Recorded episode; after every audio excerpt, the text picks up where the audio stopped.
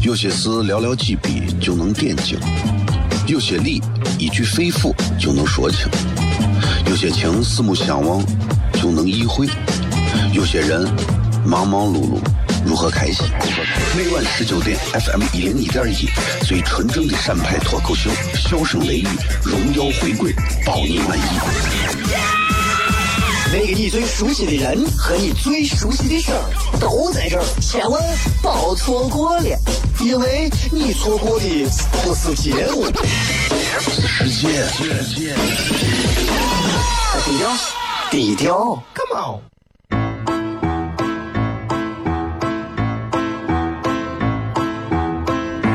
作为一个女人，这辈子最大的追求不就是自己幸福、有人疼吗？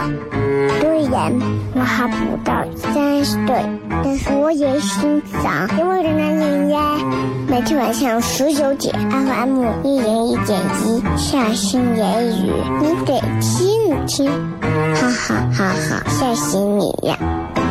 我猜的。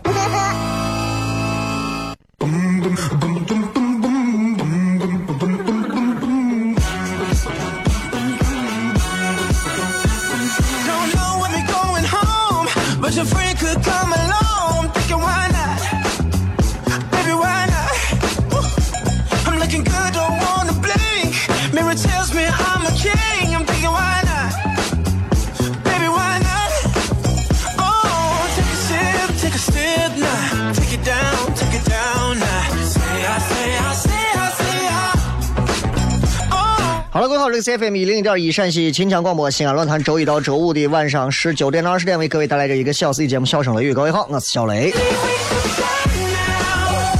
今天礼拜二啊，没有想到今天礼拜二，今天礼拜二居然就已经感觉已经彻底是入秋了。哎呀，秋天来的太快了，快的有点害怕，对吧？希望大家首先，你看前两天还说呀热的不行，这两天就是哎呀，大家注意保暖吧。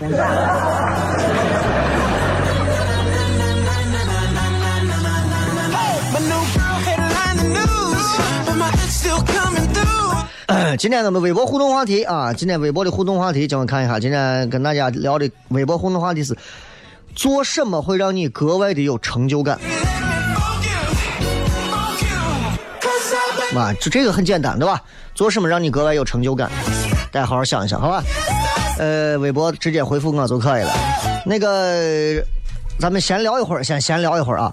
最近这段时间，应该是大家比较火的一些事情，比方说，呃，中国有嘻哈。这个节目现在以头头开始的几期让大家觉得很尴尬的开场，到现在已经吸引了无数的这个时尚男女的关注啊！这个节目现在也造成了很多的话题，其中最近比较火的一些话题，首先给大家讲，这个节目是一个专门叫嘻哈的节目，听起来好像是一个喜剧节目，是吧？其实它是讲的是这种嘻哈音乐，hip hop，叫 hip hop。呃，hip hop 的意思其实就是 hip hop，分别的意思是摇动啊，然后是钩子，就是扭钩子。哎，所以其实你们听到 hip hop，其实它是一种非常非常呃，尤其在国外，你看欧美啊、日韩啊啊，hip hop 其实做的非常好。你看像这个说，尤其是说唱这种，咱们在这个世界各地大家知道的说唱歌手非常著名的啊，就是比方说这个阿木啊。I pray the master, just nobody want to see emotional more than want to share them chop liver。哎，比方说那个呃，Snoopy Dog，哒啦哒啦哒，是吧？然后这一次这个节目，我看也是很多人都很喜欢啊，都看了不少。这次现在最近闹得比较火的，因为现在他们已经开始角逐前三强了啊。然后里头有以这个以在西安本地非常火的这个说唱团队，有这么一个说唱团队，叫个这个红花油红花会，嗯，这个会啊，红花会红花会的现在的这个老大是陈近南嘛，啊。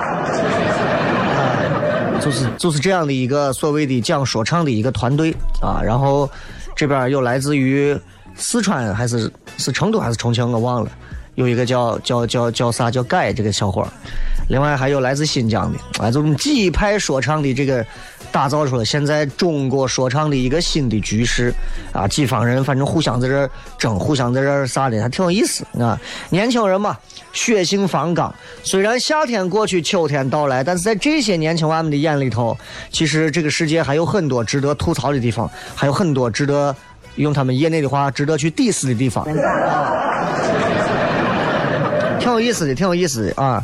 大家喜欢关注可以关注一下，呃，不愿意关注也没有关系，因为很快在中国有嘻哈之后啊，我们的脱口秀大赛就要开始了。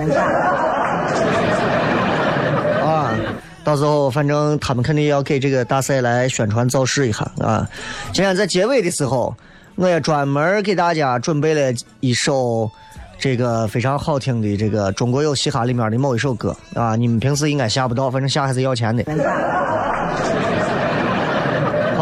所以其实就觉得这个世界需要有节奏感的声音，这个世界需要有思想的声音，这个世界需要永远能够穿透人心、打动人心、让人汗毛倒竖起鸡皮疙瘩的声音，而不是仅仅需要好听的声音，仅仅是需要悦耳的发声机器。不管是说唱，不管是摇滚，不管是音乐，不管是主持人，不管是说脱口秀。我们都需要能够直达人心的声音和思想，这才是这个时代我们最需要的东西。不管你中国有嘻哈还是中国有老马，都是一回事。最后祝各位开心，开车的时候慢一点。咱们接着广告回来之后，笑声雷雨。有些事寥寥几笔就能点睛，有些理一句肺腑就能说清，有些情四目相望就能意会，有些人忙忙碌碌。如何开心？每晚十九点，FM 一零一点一，最纯正的陕派脱口秀，笑声雷雨，荣耀回归，包你满意。那个你最熟悉的人和你最熟悉的事儿都在这儿，千万别错过了，因为你错过的不是节目，世界。低调，低调，Come on。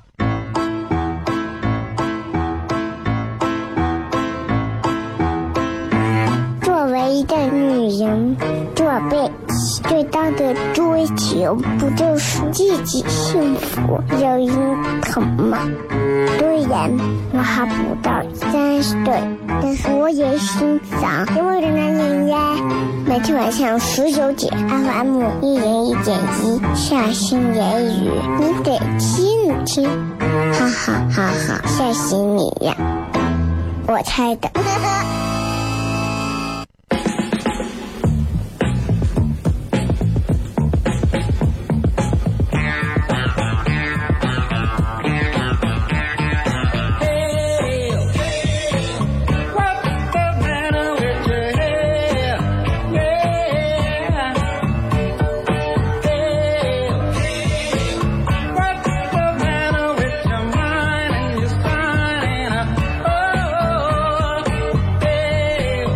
欢迎各位继续回来，笑声雷雨，各位好，我是小雷。今天呃，跟大家在节目当中啊聊一些别的话题。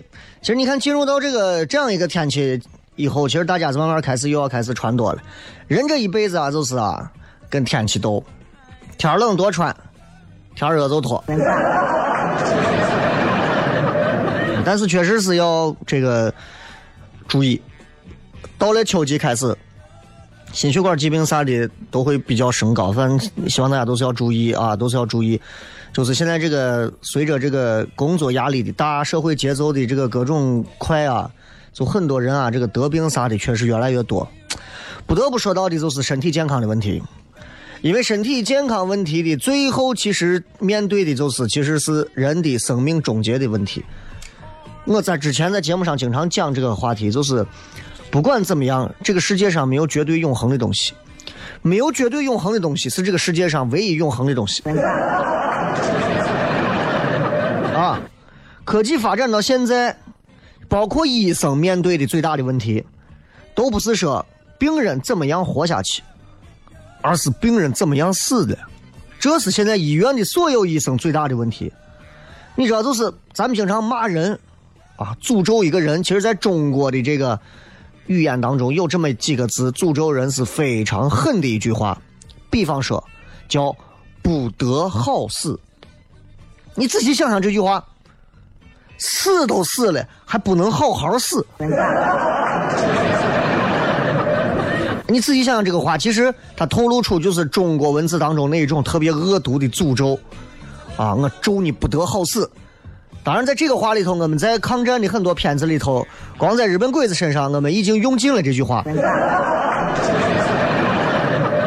啊，小鬼子，你不得好死，对吧？有这样的话，反正他们好死不好死我不知道，反正确实是就是岛是一直在沉的。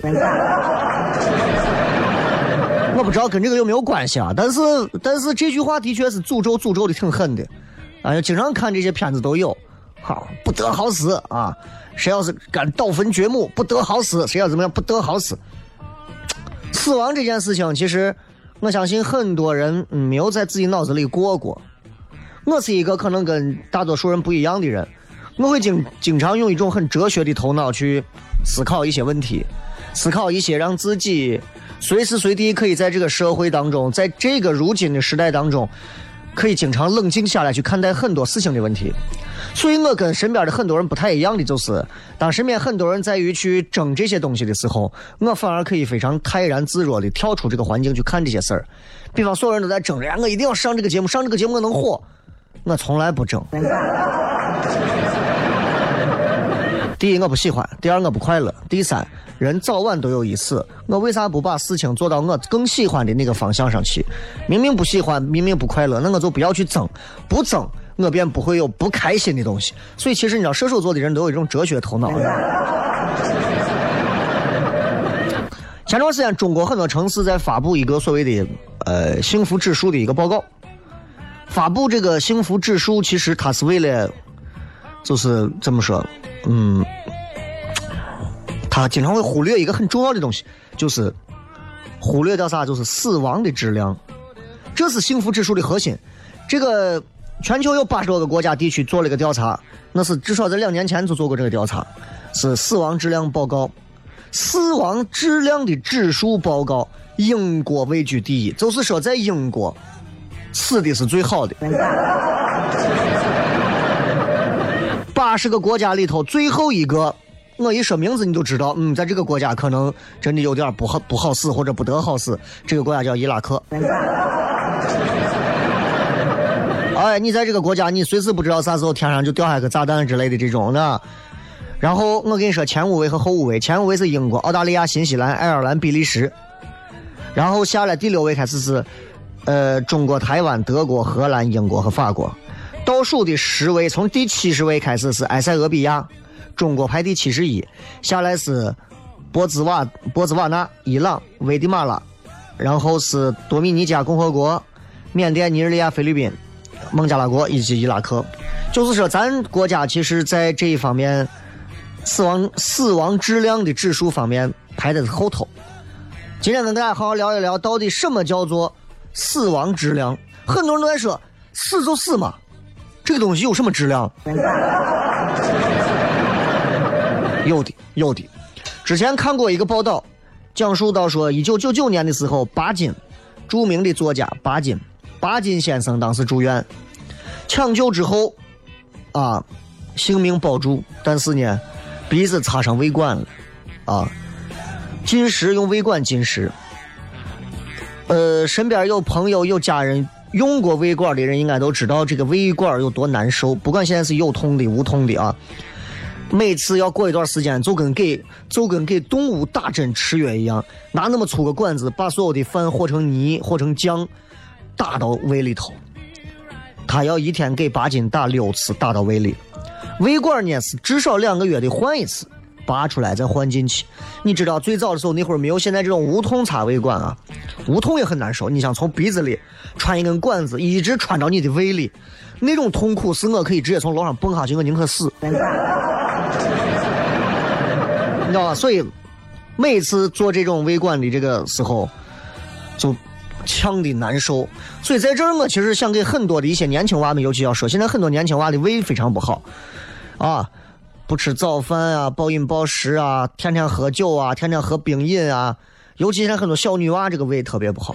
我记得我曾经曾几何时，在多少年前谈了个女朋友，我就是天天还在外头喝酒，胃不好。啊，应该是七百个前女友里头第五百左右的。长得个子不高，漂漂亮亮、瘦瘦的。那天我们一桌子人坐一块儿吃饭，呃，包间里有有厕所，他过一会儿他去吐去了，他一进去吐，然后身边所有人跟我哎呀恭喜恭喜，我莫名其妙的恭喜啥嘛恭喜，过一会儿他出来啊，来咱们吃吧咱们吃吧，呃呃呃又去吐了，所有人哎呀恭喜恭喜恭喜恭喜男娃，我男个毛线娃哎，男啥娃？来来回回吐了七八回，最后才发现急性肠胃炎。很多女娃都有这个问题，尤其是小女娃，天天在夜店欧蕾蕾、欧啦啦，就这种。说回八斤，我就想告诉你们，就是千万不要到有一天年纪轻轻的就去插胃管，那你们真的就太那啥了啊！因为长期就是插管子，它的你知道，就是人的这个嘴巴就合不拢，所以八斤下巴脱臼。没有办法，最后咱们把气管切开，拿呼吸机维持呼吸。巴金最后说：“我我我想放弃这种治疗，生不如死啊！”但他没有选择权利，他最后因为家属领导不同意，因为所有这巴金啊，这么好的一个作家，这么棒的一个人，对吧？哪怕你是昏迷，哪怕你是靠呼吸机，你都希望你活着。只要机器上显示有心跳，就这样，巴金最后在病床上熬了六年。巴金最后说了一句话，引人深思。巴金说：“我虽然长寿，但长寿。”是对我的折磨，就是我相信身边有很多朋友啊，应该你们家里也有，包括老人啊、亲人啊，都有过这种在病床上这样的这种痛苦的。我也前段时间去年十月份摔了一跤，摔完之后，然后头也是颅内出血，啊，恢复了之后，现在行动还是会略有不便，然后就是明显就是这个，你知道老年痴呆的这种症状就是越来越明显一些啊，呃。有一段时间就是躺到床上给他插管子，因为我爷身体非常好，非常好，可以说虽然八十岁的老人八十多岁了，身体可以说比很多三四十岁、四五十岁的人身体很多部位还要说是健康，真的这不是吹的。但是插胃管、胃管呀啥东西，确实是让人看着很难受啊！你看到自己家老人呀啥的，就是插胃管呀或者干啥，你有时候觉得，你有时候会会去想这么一件事，就是人这一生当中年纪轻轻的时候，你获得了名，获得了利。你不要脸皮的爬到了某个高度，到老的时候你会发现一切都是扯淡，没有用。所以有时候我能很清晰的看到这些事情，就是因为你经常会把人的生和死放到你的脑海当中去思考，去思考人活着的意义和价值，去思考人为什么要好好的活着，去思考人应该怎么样平静的死去。去思考到底人生在世，我们应该做什么样的事情？赋予人生本没有意义的这个过程当中，怎么样的一种意义？所以我觉得，不是每个人都会想到这些，大多数的人会想的是嘛，这个钱啥时候给我还了？或者是你啥时候给我把工资发了？或发了工资我到那打麻将，我再捏别人的钱去，对吧？这都是问题。所以今天想跟大家聊一聊关于死亡质量的问题。就是在现如今的咱国家很多地方，你会发现人啊，从生下来享受着各种，哎呀，又是月嫂、月子中心，生下来之后坐月子，娃们享受各种，然后早教、幼儿园、小学、中学、大学毕业，结婚生子，娃再有娃，你慢慢变老，老了之后毕业了。从你进入老年开始之后，当你跟医院打上交道之后，很多人的生活就彻底发生了翻天覆地的变化。我想给每个人讲，我们都会老，有些人可能点儿背还到不到老。我们应该正视这个问题，所以今天我们要跟大家聊这个。咱们接着广告，继续回来，小声雷雨。是寥寥几笔就能点睛，有些理一句肺腑就能说清，有些情四目相望就能意会，有些人。忙忙碌碌，如何开心？每晚十九点，FM 一零一点一，最纯正的陕派脱口秀，笑声雷雨，荣耀回归，保你满意。那个你最熟悉的人和你最熟悉的事儿都在这儿，千万别错过了，因为你错过的不是节目，是时间。低调，低调，Come on。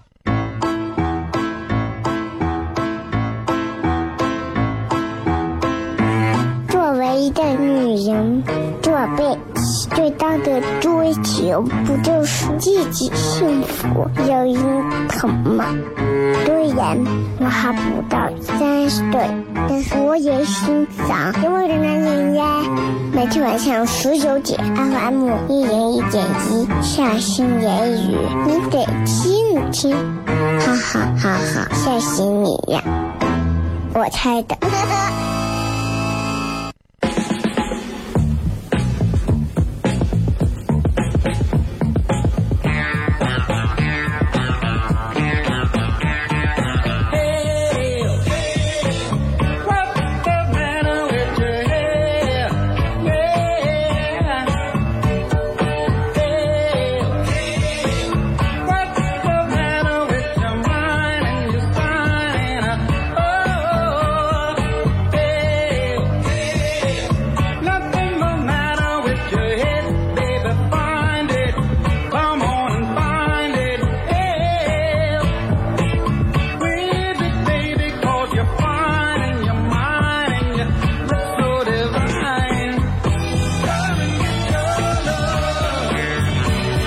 位继续回来，笑声雷雨。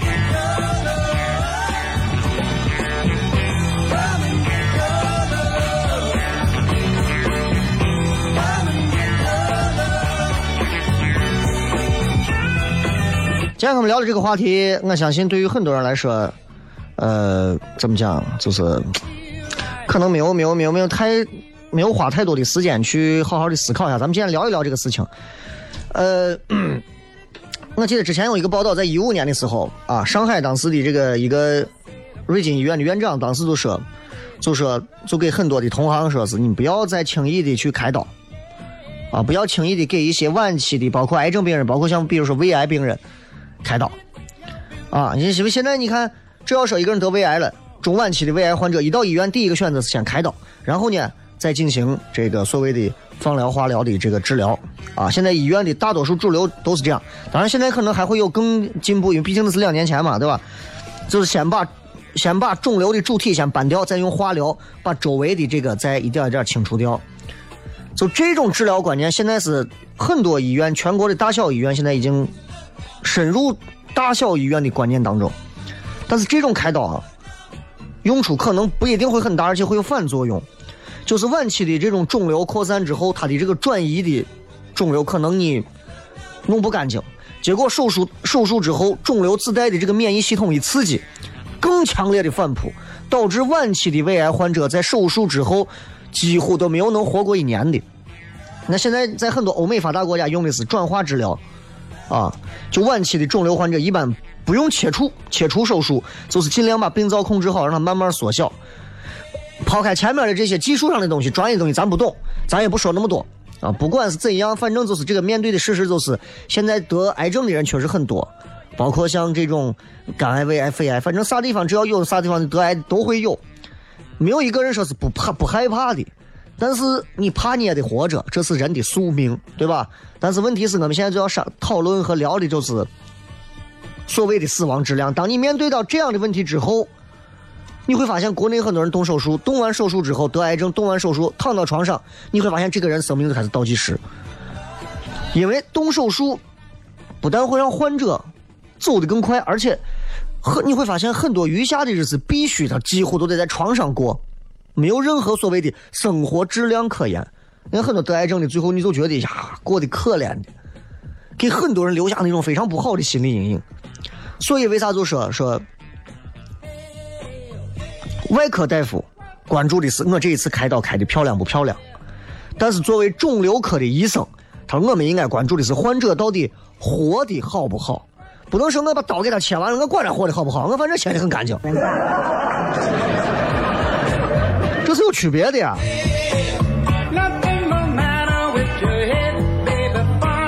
在一一年的时候，美国当时南加州有一个教授发表了一个轰动美国的文章，啊。就是医生选择如何离开人间，和我们普通人不一样，那才是我们应该选择的方式。就是，他就说他之前有一个他的一个老师，啊，一查查出来患了胰腺癌，给他手术的呢也是美国很著名的顶尖的一个专家，给他做手术一查查出来之后，嗯，他就没管，就这个东得得胰腺癌的这个查尔雷，他他的导师名字叫查尔雷，就一看是这情况，他就没管。第二天干啥？出院了，再就没有进医院一步。啊，他拿最少的药和治疗控制病情，然后把精力放到享受最后的时光上，余下的日子过得很快乐。哎，然后这个这些人都发现，不光是像他，很多美国医生遇到绝症之后都做这样的选择。注意，我说的是医生是如何面对自己面对这个情况之后，他们怎么做的。医生都是这样。你会发现，医生在抢救病人的时候不遗余力，但是医生如果自己患了绝症，医生绝对不会选择特别昂贵的药或者先进的手术，或者你把我推重症监护室咋？医生都会选择的是你给我最少的治疗。他们在人生最后，他们选择的不是说我要医疗上最大的比例，而是要的是生活品质。生活品质，就他们会开玩笑就在讲说，你想一想，其实你想一想，在一个奄奄一息的病人身上，你东开一刀，西开一刀。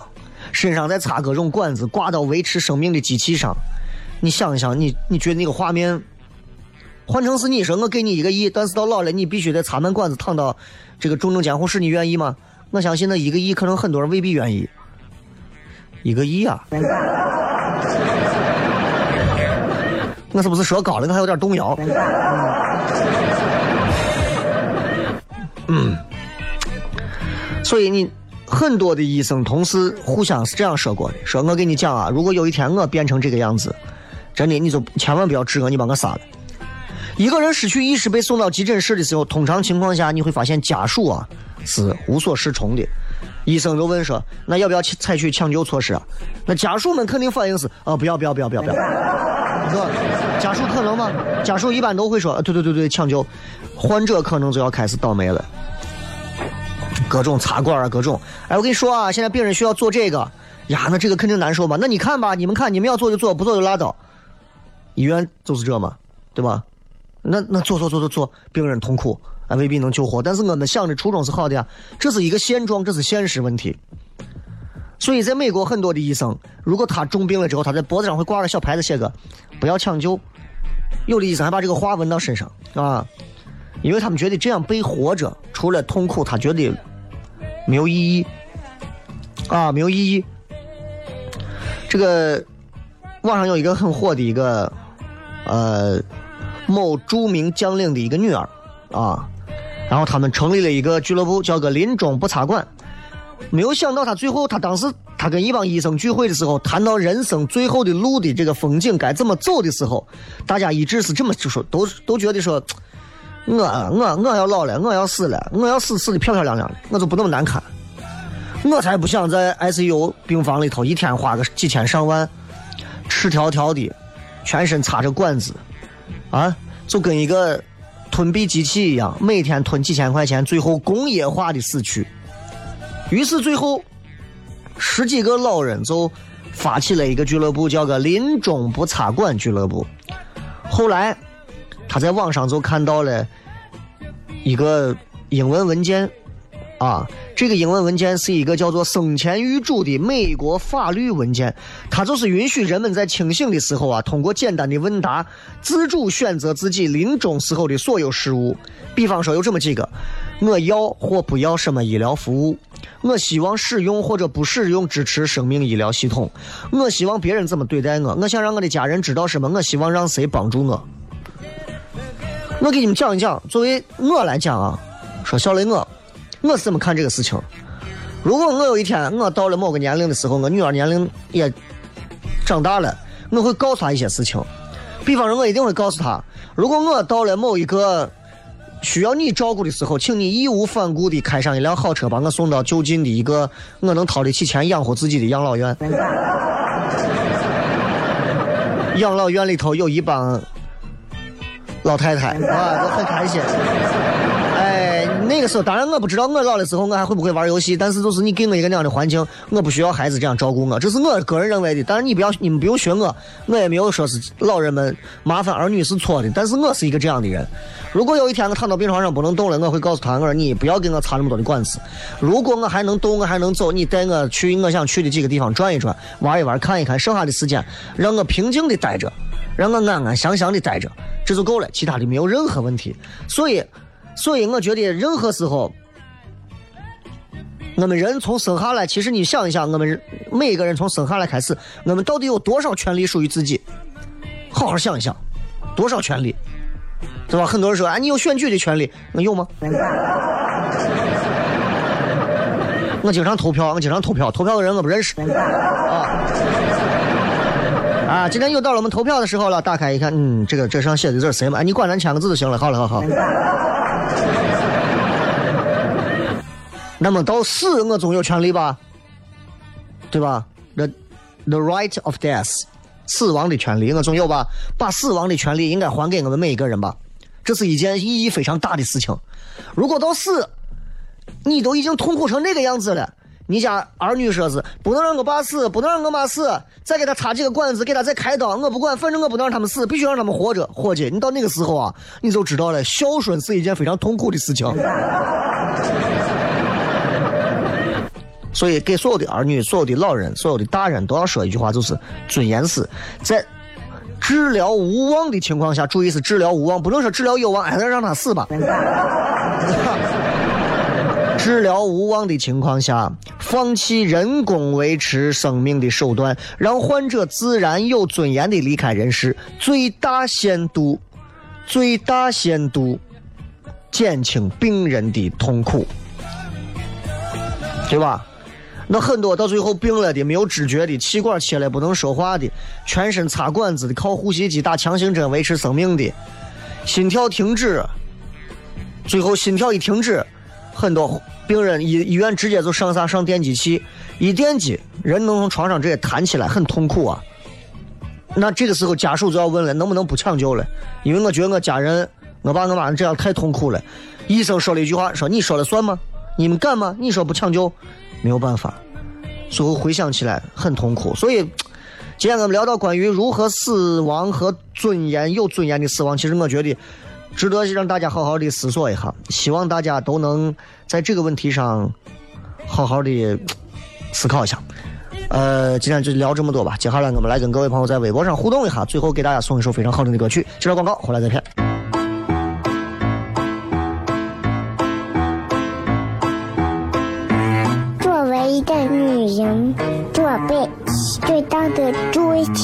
不就是自己幸福、有人疼吗？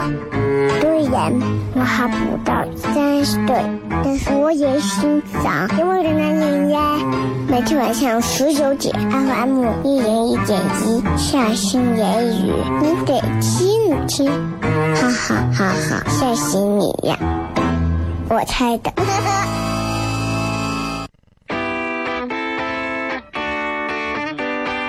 Yeah.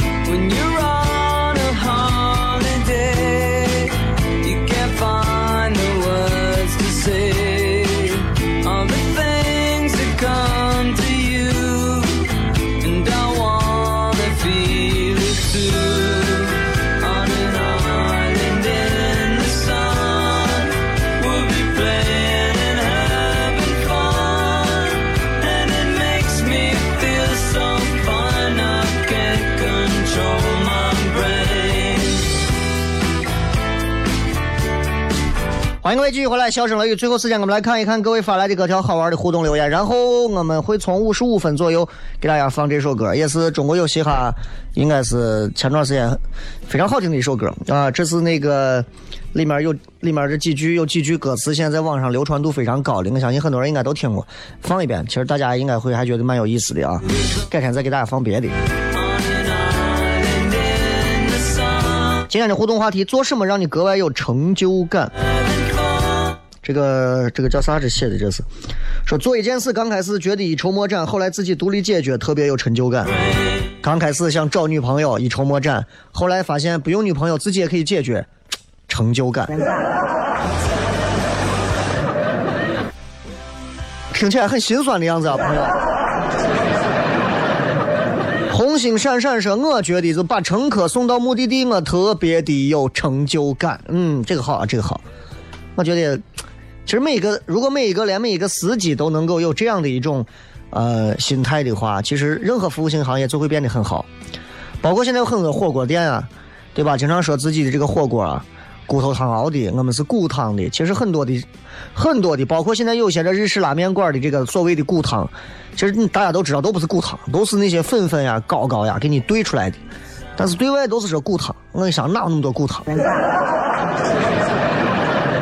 我正儿八经在日本吃了几家拉面，我在那个、那个、那个、那个大阪，大阪的街头，我随便找了两家拉面馆，我说我要一个特浓拉面，真的快把我腻死了。那个上面那个油花花，真的在上头飘着，就是那个肥油的那个汁啊，但是不会让你特别难吃，就是就是真的是很香，香的已经有点饱和了，就跟咱说的这种拿拿这种什么骨汤粉、骨汤膏给你兑出来的这种东西还是不一样。所以现在有些这个火锅店呀、道歉呀，有些这个日式拉面馆呀，这了我了，反正我给大家说，你们自己尝吧，爱吃就吃，不爱吃拉倒，是吧？餐饮这个东西，我一直认为餐饮这个东西，你很多人都在说啊，做餐饮一定要讲良心。那说这些话的人未必每个都讲良心。说雷哥能不能更新一下蜻蜓？蜻蜓，蜻蜓是在线直播的，没有办法更新。美少女战士说，干销售的从活动加班的时候接待的顾客，他们能从我这儿买走产品，我都觉得有成就感，再累也值得。对销售来讲，这是一个非常。呃，怎么讲？这叫这叫这就是一个最纯粹的一种成就感的来源。我卖东西，你在我这儿通过我的讲解销售，你直接能把东西买走，并且快乐的买走，我还能挣到该挣的钱，开心的很呐，对吧？这我觉得就是非常棒的一个事情了。所以人有时候不要把成就感这个东西想的太大，声，我要当总统。啊！我嫌我妈说，当我自己发现 Excel 中的一些办公技巧，成就感满满。Excel Excel 这个表格啊，其实真的有很多好用的实用性的技巧啊。因为我用的比较少，一般都是算公账啊、算钱呀，或者是打一些表格时候用。我一般用这用的少，但是确实技这个里面的很多小技巧，摁哪个键哪个键怎么用可以干啥？哎，你会这些东西，你就发现不一样。就简单的拿这个办公文档里有一个格式刷这个东西，应该你会用跟不会用啊，你真的这成就感都不一样。牛鞭羊吹说代码没有 bug，一次运行成功。这种程序员啊，就是，哎，就跟就跟你设定了一套程程序软件，第一次实验就成功，就感觉又空虚又有成就感一样。Kimi 说喜欢给家里人买东西，感觉特别有成就感和满足感。我不知道这个这女娃是不是射手座的，因为我以前也是这种，就是我挣钱，我对花钱其实兴致不高，我自己生活的水基准线不高，要求都很低。但是但是给别人买东西，我就感觉特别的开心啊！叫朋友来一块吃饭啊，给朋友给身边包括给家人买一大堆东西送回去啊，就给你买这给你买这，哎，觉得很爽，很过瘾啊。谁找到我们这样的人结婚，真的幸福。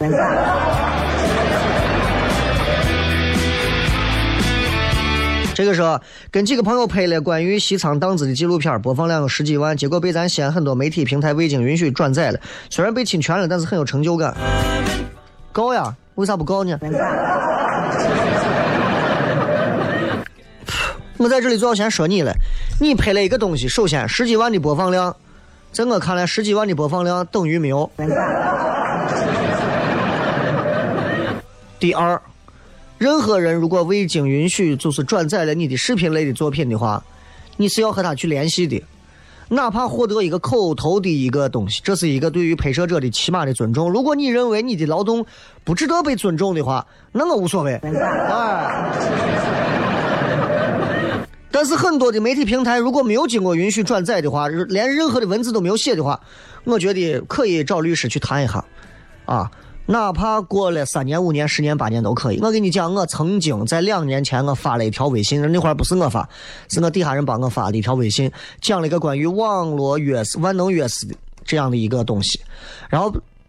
就在几个月前，被上海的一个做这个网络什么万能约式的这个一个公司，把我给投诉了，说我在微信上发这种东西损害他们的名誉，要求撤掉、删除或者是赔偿，不然就要提出法律诉讼啥。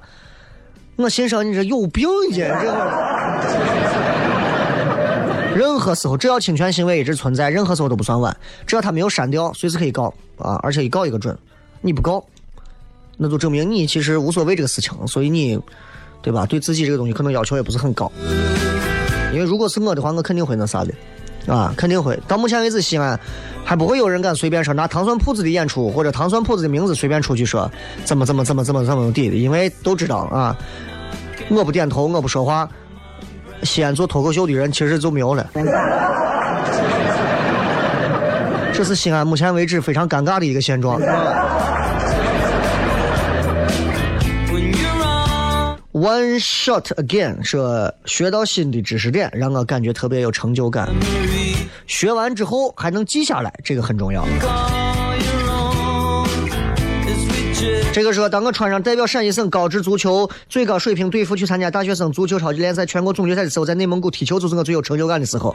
如果你还能利用足球小将里面大空翼的这样的一脚踢进去，还能射门成功的话，那你才是最有成就感的。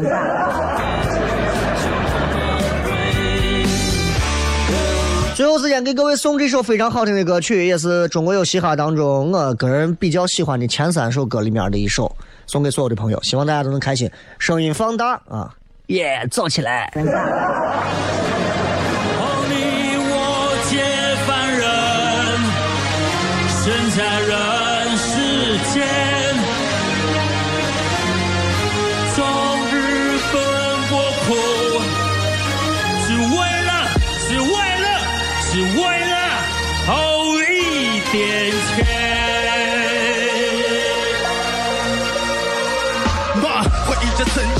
的背心，坐着云彩飞行，从阿克苏到北京的距离，梦想差点把我打败，三年一回头才发现大多数的好在。Whatever zombie inside or drop 一百，都代表 boom new mixtape where you at? Run for my life, can you feel me? Cool them up, only God can catch me。光光的队形，冰冷又好陌生的环境，光光的酒瓶，平稳有着年轻的寒气，在等待出发，组队冲杀，正好听见窗外的雨点在滴答滴答。为报长城不倒，别把长城我好。可时间不早，点点起江东不老，路上苦头不少，为求长生不老。你看我巍巍河山，中华屹立不倒，一往无前不山心，